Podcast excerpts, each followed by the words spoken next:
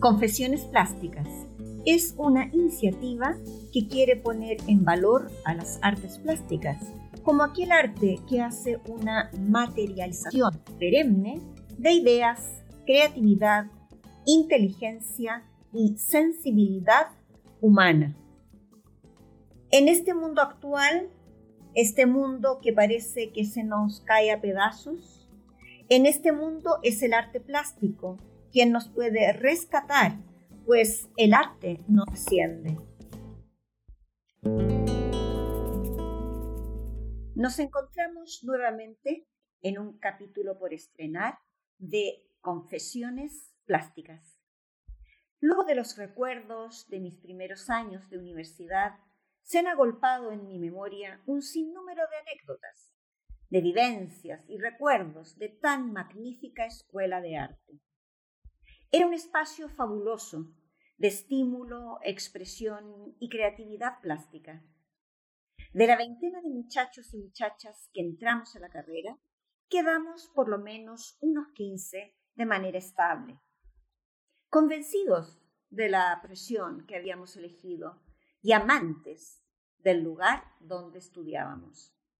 Todo era intenso, la propuesta de los profesores, los trabajos, las ejecuciones de los mismos. Todo era profundo, argumentado, reflexivo, apasionante. Siempre estábamos enfrascados en alguna idea, en algún artista, en alguna nueva exposición. Al ser una escuela pequeña, ya había una amistad generalizada entre los primeros, segundos, terceros y últimos años de carrera había una participación y compromiso común. Éramos pocos, pero dinámicos. Éramos unos pocos, unos pocos aislados en una casa hermosa, vieja, destartalada, enigmática y cariñosa. Allí estábamos cada día de nuestros días, acogidos por esta mágica construcción del siglo XIX. Como buena escuela de artes plásticas, solía haber bastante desorden, bullicio y un aparente caos. Para quien no fuese de allí, para nosotros todo tenía un orden, todo tenía un sentido. Los días se sucedían afanosamente, con un bullicio de martillos, risas, debates surrealistas y acalorados, más todo untado por los y deliciosos ensayos del grupo de música barroca Arts Antigua, que pertenecía a la Universidad de Chile. Este grupo, compuesto por hombres y mujeres músicos, hacían sus ensayos en la guardilla de dicha casona. Pintar, dibujar o montar escultura con los sonidos del clavecín, el oboe o la flauta traversa nos dejaban transportados en mundos oníricos e irreales. Ciertamente mundos inspiradores. Verles salir y entrar con sus atuendos de estilo barroco hacían de nuestro espacio un lugar aún más surrealista, exclusivo e hilarante. Junto con este mundo mágico, único y de excitación creativa continua, el país vivía tiempos convulsos. La dictadura, en principios de los años 80, contenía una represión brutal. Se cocinaba un futuro aterrador, del cual nosotros no teníamos idea, no teníamos participación y peor aún, no teníamos cabida. Nuestro mundo se venía abajo y nosotros no lo percibimos. Como jóvenes atolondrados, motivados y entusiastas, estábamos a una distancia abismal respecto a lo que se tejía en las altas esferas de esa cruel y planificada dictadura.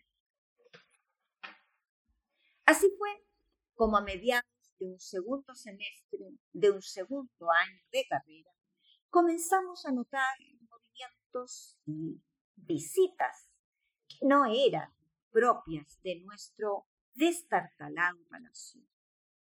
Junto con ello llegó una orden. Estaban prohibidas las reuniones después de clases. ¿Qué? ¿Cómo? O sea, ya no podríamos quedarnos a escuchar a Arce Antigua y a comer pan con queso y a soñar el mundo. O sea, ya no podríamos quedarnos a cantar, a conversar y convivir sentados en los peldaños de la majestuosa escalera de madera. La idea era tan chocante como absurda. Temerían que nosotros, ese grupo piñufla de muchachos y muchachas de botines llenos de greda, planeábamos algún complot. Todo era tan descabellado como inasible. ¿Qué peligro entrañaba que Jackie, Fanny y yo comiéramos pan con queso en un taburete de la escuela conversando sobre la siguiente prueba de historia de arte? Perdón, éramos peligrosas y no lo sabíamos.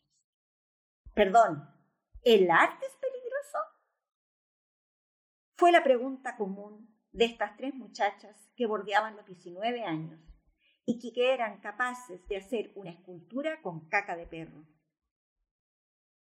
El miedo comenzó a calar los huesos, un miedo que ha tenido la capacidad de repetirse en mi vida. Ese miedo que asoma cuando percibes que todo está a punto de acabar. Y junto a ello ves y sientes el vacío en la punta de tus pies, tocando ya el abismo. Sabes que el siguiente paso será en caída libre. Llegó el bando, el bando que muchos teníamos y que muchos nos resistíamos a tener por real. La Universidad de Chile sería desmembrada. Todas las sedes serían suspendidas y lanzadas a su propia suerte. Yo no tuve, evidentemente, no tuve la posibilidad, como ningún muchacho ni muchacha, y ni estuve tampoco en aquellas reuniones de académicos, docentes y rectores de sede. Pero sabía por mi mamá, quien era la directora del Departamento de Ciencias, que la pelea, la lucha, era feroz. Era un despropósito y una estrategia eficaz de quienes apoyaban la dictadura. La Universidad de Chile, quien tenía las carreras de filosofía, sociología, más todas las pedagogías, quedaría agonizante, sin fuerzas, dejaría de ser una institución que tenía una columna vertebral que recorría todo Chile. ¿Y nosotros? ¿Qué pasaría con nosotros? ¿A quién le importábamos nosotros? Este grupo, más bien grupúsculo, pichiruche de un cerro de Valparaíso, estaría presente en alguna de esas reuniones. Todo pasó a ser incierto. Hicimos caso más o menos omiso de aquel mandato de no reunirnos. ¿Quién nos iba a acusar? ¿Los músicos del Santico? ¿Palmita? ¿Eduardo, los auxiliares? ¿Don Camilo Carrizo? ¿Juan del Sante? Ni quienes dictaron ese bando, ni menos el militar que fue hasta nuestro palacio embadurnado de yeso, óleo, breda y tinta de imprenta, militar que nos reunió en la sala de dibujo para hacer lectura de su absurdo bando, ninguno sabía que aquello se parecía mucho más a una familia extensa que a una institución jerarquizada en donde prima la distancia y el miedo. Bueno, eso creía yo al menos. Recuerdo particularmente a mi grupo de amigos y amigas más cercanos, vivir momentos de tal incertidumbre, de desasosiego, de desazón y también momentos de mucho miedo. ¿Por qué alguien tenía el derecho a desintegrar nuestra vida, nuestro futuro? Buscábamos información, pedíamos reuniones. ¿Quién? ¿Quién ¿Quién nos dará una respuesta? ¿Dónde nos iremos? ¿Habrá quien nos acoja? Comenzaron las especulaciones y los rumores. La Universidad de Chile, sede Valparaíso, pasaría a ser la Universidad de Valparaíso. Mantendría sus facultades y todo seguiría aparentemente igual. Pero nadie, nadie hablaba directamente de nosotros. Comenzamos a percibir que entre, entrecomillado, nosotros estábamos en los planes de nadie, que nadie nos quería y que más bien éramos un buen estorbo para todo el mundo. ¿Quién iba a querer a una muchachada sucia de greda, yeso, óleo y tinto para imprimir? ¿A quién le haría falta este grupúsculo de estudiantes que hablaba apasionadamente de pintura, escultura e instalaciones de arte? La verdad, a nadie. El ambiente estaba enrarecido. Estábamos terminando segundo año y no sabíamos dónde nos dirigiríamos al año siguiente. Como jóvenes que éramos, algunas comenzamos a albergar la esperanza que nosotros podríamos revertir tal término abrupto de nuestro devenir. La Facultad de Arquitectura y Diseño formaría parte de esta futura Universidad de Valparaíso. La pregunta era, ¿y si nos integraban a nosotros como carrera de licenciatura en artes plásticas? Era lógico, ¿no? Podríamos tomar, formar parte de una importante facultad. Ocuparíamos los mismos talleres que ocupaba arquitectura, que ocupaba diseño. También compartíamos algunos profesores. La solución era perfecta. Comenzamos a organizarnos. Algunos. Bueno, la verdad, pocos. Había un desánimo generalizado. Nuestro palacio ya no albergaba estudiantes inquietos y motivados. Comenzaron a pesar las vivencias personales, las presiones familiares, en fin, la vida de cada cual. Ya no éramos un ente aglutinado, ahora cada quien llevaba su mochila y la cargaba, pues, como podía. Recuerdo esos momentos y ese tiempo como uno de los más tristes de mi juventud. Era tan legítimo lo que yo había soñado y tan cruel que me lo quitaran. Sin duda, esta experiencia de sentir en carne propia cómo se me arrebataba el sueño por el que me había preparado tanto y por el que tanto había trabajado, selló en mí un respeto muy profundo hacia los estudiantes universitarios que genuina y honestamente luchan, que creen, que piensan, que sueñan y que apasionadamente trabajan por sus facultades, por sus sedes universitarias y por sus profesiones. Para mí, en el año 1980, 81, 82, la carrera de Pedagogía en Artes Plásticas era mi sello y una profesión fundamental para el país. Jamás pensé que nuestra profesión se iba a menospreciar y a denostar con tanto ahínco en los años venideros. Estábamos deambulantes, sonámbulos, vagabundeando, a punto de dar el paso para caer en un abismo sin fin. Dábamos vueltas en. Nadie daba respuesta. El desaliento estaba en cada rincón de cada sala, en la cara de cada uno de los profesores y en cada uno de los auxiliares. No podíamos con la sensación de desarraigo y de tristeza. Una vez más, nos reunimos en las escaleras de nuestra mansión desalineada. Teníamos que ser capaces de dar vuelta a la tortilla. Teníamos que ser capaces de ser integrados en esta nueva universidad. Ahora pienso qué ganas de tener esa fuerza arrebatadora que tenía a los 19 años. Haríamos una marcha. Una marcha desde la ciudad de Viña del Mar, caminando con carteles hasta la Facultad de Arquitectura y Diseño. Haríamos ruido. Nuestra carrera no podría acabarse así, sin más. Nos reunimos, a pesar del bando aquel, en la escuela. Atkinson 81 escuchó nuestro plan. Atkinson 81 nos cobijaba. Atkinson 81 nos bañó de un manto maternal y nos dio valor. Las acciones a realizar simples. Carteles, pitos, pancartas, flautas y canteros.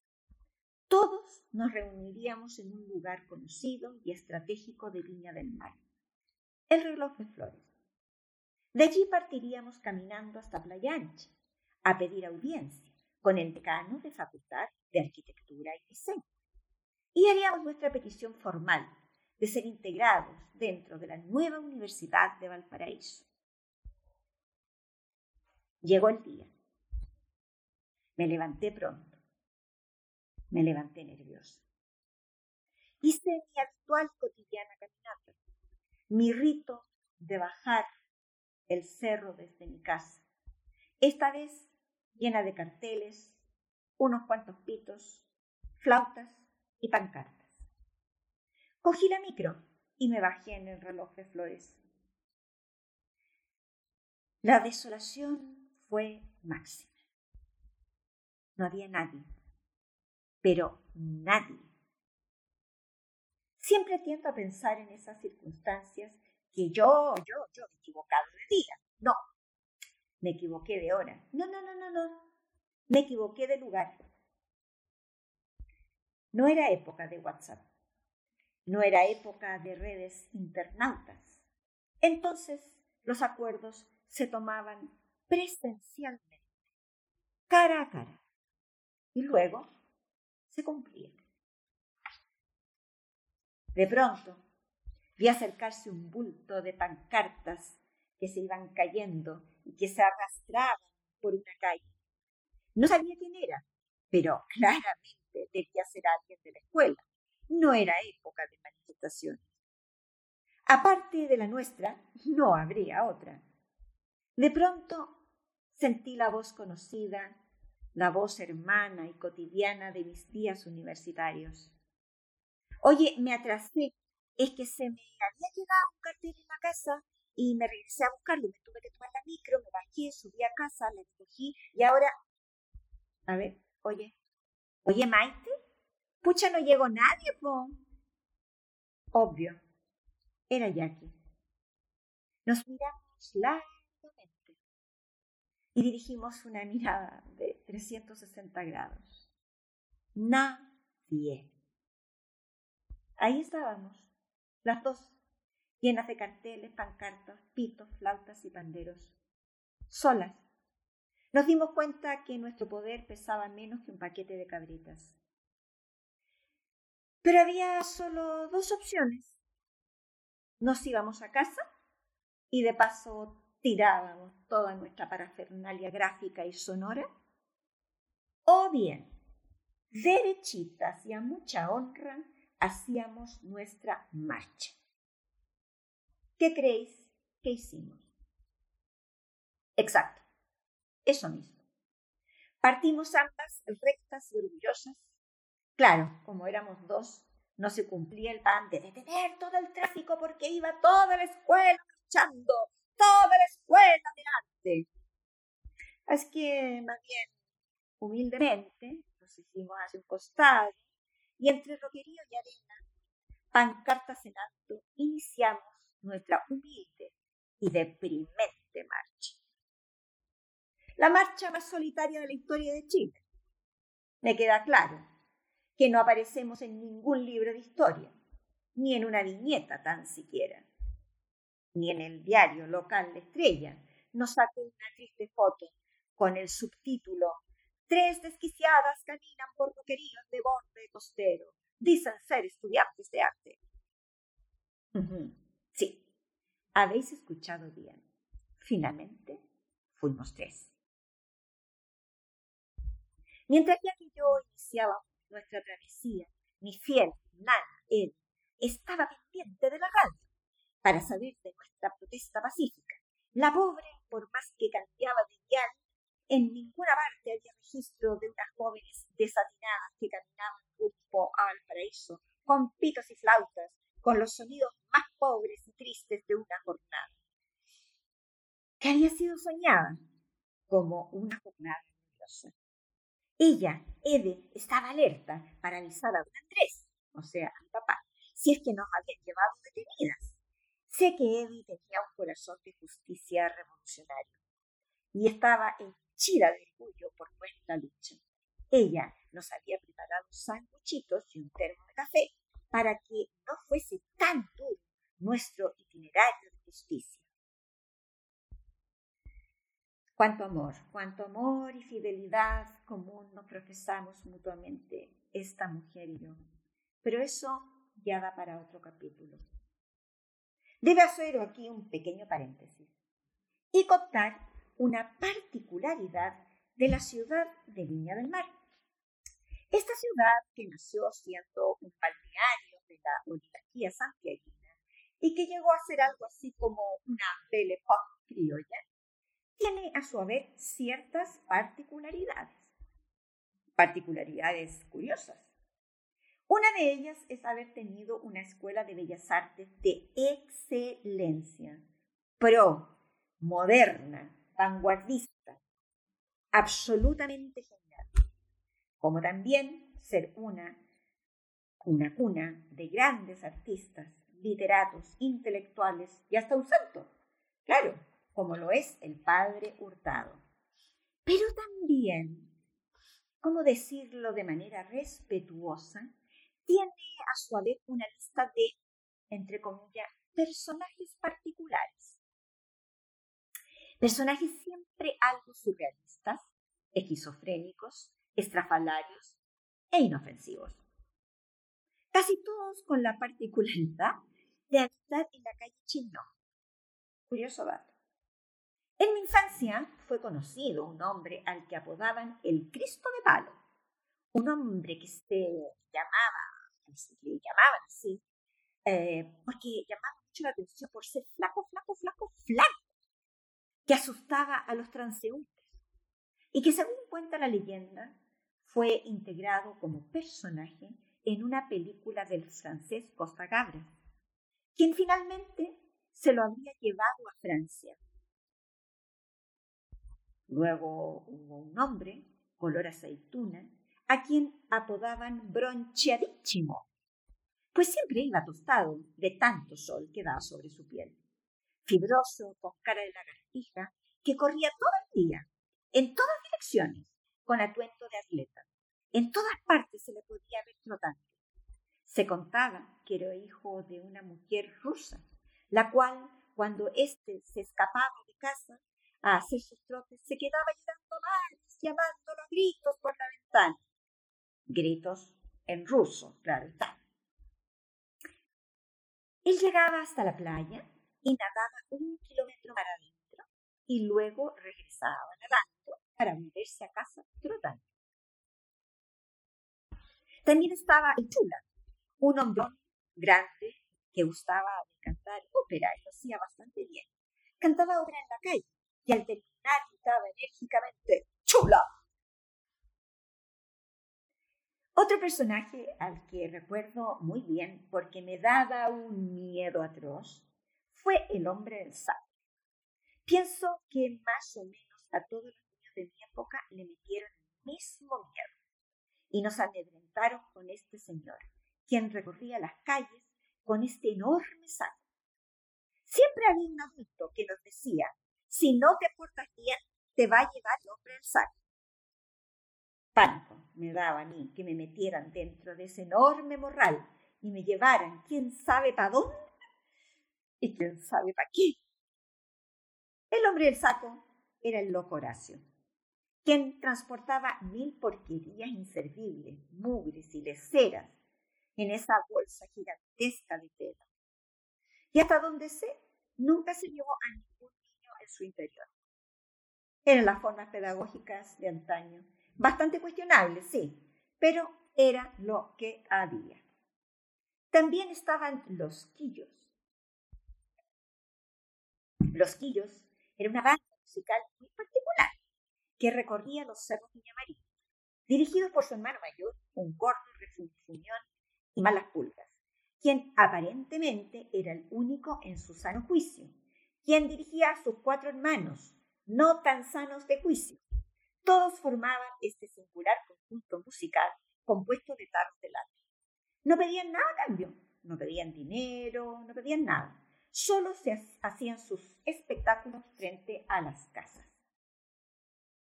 Quizás hoy, hoy en día muchos recuerdan al coco liso, al coco loco.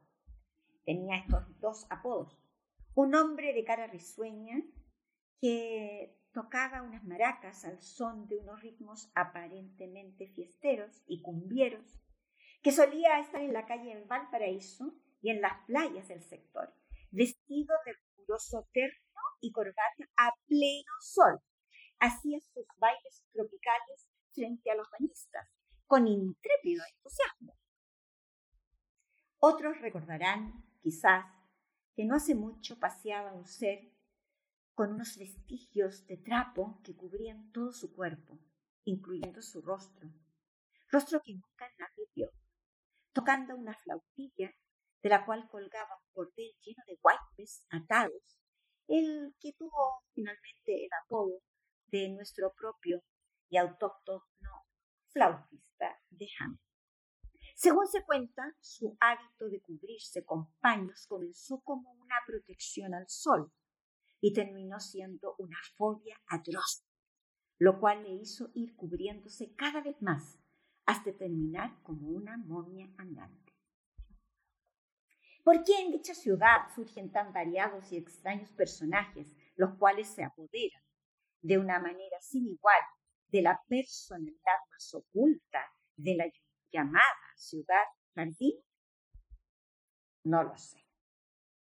El hecho es que el día que íbamos mi amiga Jackie y yo, casi ufanos en aquella triste y lamentable marcha de dos, de pronto vimos a cierta distancia a alguien que conocíamos bien, pues era una de nuestras habituales e ilustres personajes de Viña del Mar. Tuvimos el miedo propio de estar frente a alguien que no tenemos certeza de cómo le funciona la cabeza. Al acercarnos más, no cabía duda. Era la loca Elena, mujer de ojos verdes saltones, color dorado en la piel, que solía llevar el pelo rapado, seguramente porque en algún hospicio se apiadaban de ella y la aseaban de vez en cuando. Y, por higiene, le cortaban el pelo y la dejaban así a lo huevo duro. Ella solía pedir comida en restaurantes de cierto nivel y luego, en agradecimiento, cantaba y bailaba. No sabíamos más de su vida y al parecer vivía bajo un puente muy grande llamado el Puente Capuchino. La loca Elena se acercó y a nosotras nos dio mm, cierto temor pero ella se acercó con mucho interés y nos preguntó dónde íbamos, qué llevábamos en las manos y qué queríamos. Era evidente que se dirigía a nosotras, pues no había nadie más. Había en los roqueríos de la Avenida España solo este par de estudiantes, nadie más. No era plan ir, pues para un lado pasaban los coches y buses a toda prisa en ambas direcciones y al otro pues el mar, más que el mar el mismo océano Pacífico. O sea, para dónde arrancar no había. Así fue. Qué triste y resignadas, resignadas en nuestra suerte, contamos toda nuestra triste historia a nuestra extrañada y atenta interlocutora. Ella escuchaba, escuchaba con gran atención. Sus ojos se volvían como platos gigantes, a ratos Más de pronto, de pronto comenzó a intervenir y a hablarnos de arte.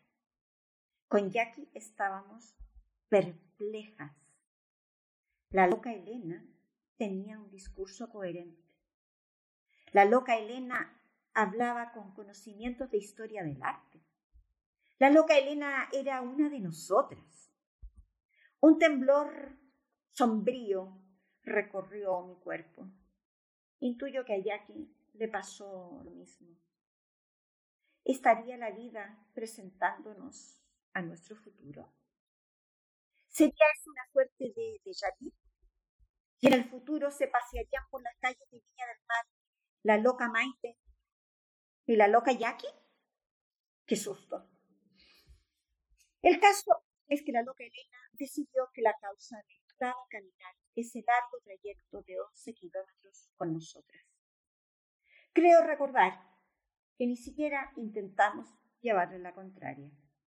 Nos sentíamos tan solas y desamparadas que la compañía de la loca Elena era un bálsamo, era un regalo. Así fue como se unió a nuestra causa nuestra tercera integrante. Nos fuimos pues las algo más de dos horas de trayecto a pie, conversando, tocando unos tritepitos y banderos de vez en cuando, enarbolando así nuestros carteles. De verdad que con aquella mujer tuvimos una de las conversaciones más profundas y auténticas de nuestra juventud. A mitad de camino hicimos un alto sobre unas rocas y compartimos el café y los sanguchitos preparados por la fiel Ed, quien a todo esto nos imaginaba ya en un calabozo por haber detenido el tráfico con tan mala marcha y tenía a don Andrés ahí atento con las llaves del coche en la mano para ir a rescatarnos a cualquier comisaría del puerto. Compartimos con la loca Elena todo nuestro periplo. Subimos por la cuesta frente a Caleta de Membrillo y pienso que a esa altura ya éramos vistas como iguales. Tres locas, oye, con sus tristes carteles, dirigiéndose a la Facultad de Arquitectura y Diseño. Curiosamente, al llegar, pedimos respetuosamente ser recibidos por su decano, el señor Alejandro Navarrete, quien nos recibió. Oye, no sé, no sé por qué lo hizo. Quizá para que nadie más nos viese, o por el olor que llevábamos. Todo ha de ser dicho. La loca Elena tenía un aroma bastante poco agradable, como de no haberse bañado en semanas. O quizás don Alejandro nos recibió porque se enterneció de ver a estas muchachas de 19 años acompañadas de una demente que luchaba por un sueño. La verdad, don Alejandro Navarrete fue muy agradable y quizás hasta paternal. De todo lo que nos dijo, me quedo con lo siguiente. Si hubieseis sido más, podríamos provocar el milagro. Felicito, chiquillos. La ilusión, el cansancio y la juventud nos hizo leer en aquellas palabras un éxito. Jackie y yo, bueno, y también la loca Elena, sentimos que aún podría lograrse el milagro. Y como, como dijo el señor Navarrete, un milagro. El milagro de ser integrados como carrera de licenciatura en arte en aquella facultad. Iniciamos nuestro regreso, esta vez micro. Pagamos el pasaje de nuestra fiel acompañante, sin antes no tener que mediar con el chofer, quien no quería que se subiese por el hedor que llevaba. Pero le convencimos. Seguramente nuestras caras, nuestras caras deben de haber sido tan tristes, cansadas, agotadas de la caminata, y de la decepción que teníamos en el alma, que el chofer accedió. A medio camino la loca Elena descendió de la micro y pienso nos olvidó para siempre. Sin embargo, Jack y yo quedamos muy conmovidas y muy extrañadas. Todo, todo había salido de manera tan diferente a lo proyectado. Qué marcha tan surrealista. Porque finalmente había sido, habíamos sido nosotras tres quienes habíamos formado ese trío de mosqueteras. ¿Por qué ella? ¿Por qué la loca? En fin, que llegamos cansadas cada una a su casa. Tuve que contar todo con pelos y señales a Eve y a mis padres, quienes, siendo mayores, intuyeron que todo había sido un fracaso. Y así fue. Los días se sucedieron extraños, sin risas, sin reuniones. Era difícil encontrar a un compañero, a una compañera dispuesto a debatir, a conversar. Llegó fin de año, llegó Navidad y llegaron las vacaciones de verano. Y como siempre sucede, todo se cocinó en una cacerola en donde nadie supo qué ingredientes había, qué cocineros había, ni qué condimentos integraron este cocimiento. Yo solo sé y solo pude constatar que fue a fuego rápido.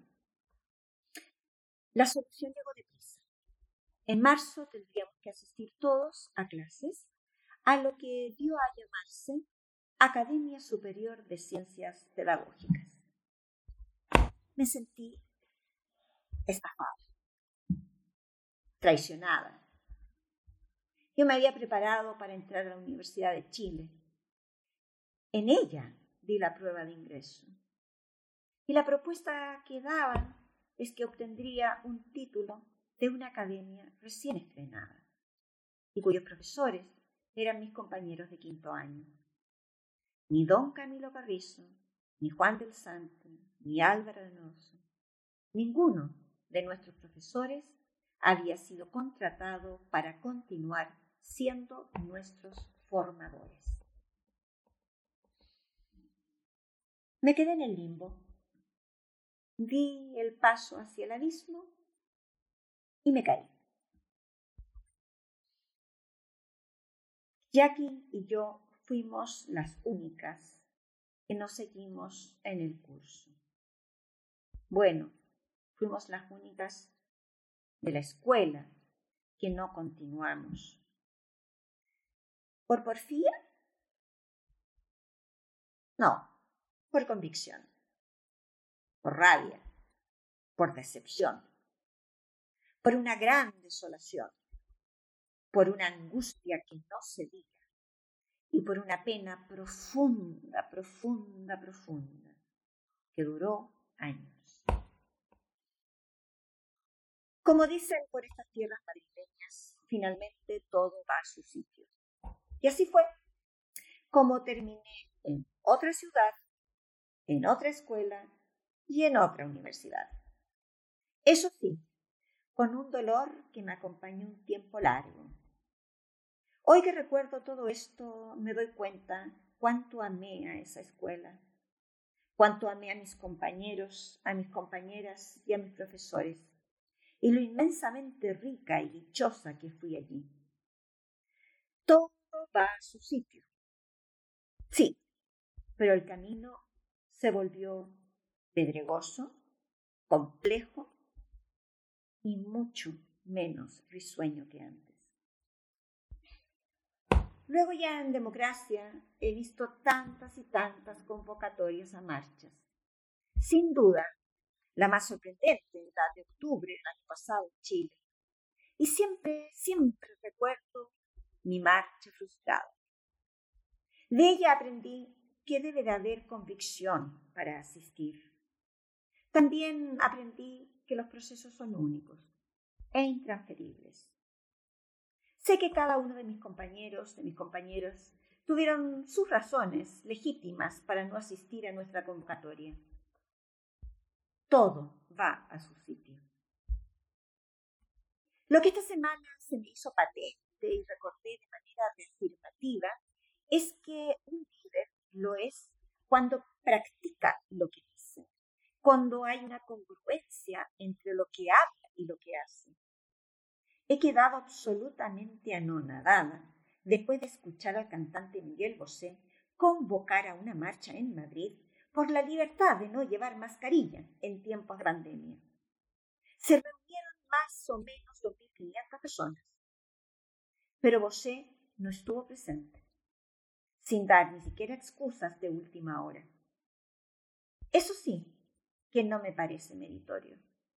Eso no me parece plausible. Estoy cierta que lo único, lo único que la loca Elena vio en nosotras y por eso nos acompañó en nuestra procesión fue coherencia. Entre el peso de nuestras almas, nuestro relato, nuestros carteles y nuestra motivación. Vaya este capítulo como un homenaje a todos los locos y locas, más o menos cuerdos. Bueno, eh, con las cabezas más o menos en su sitio, me da igual.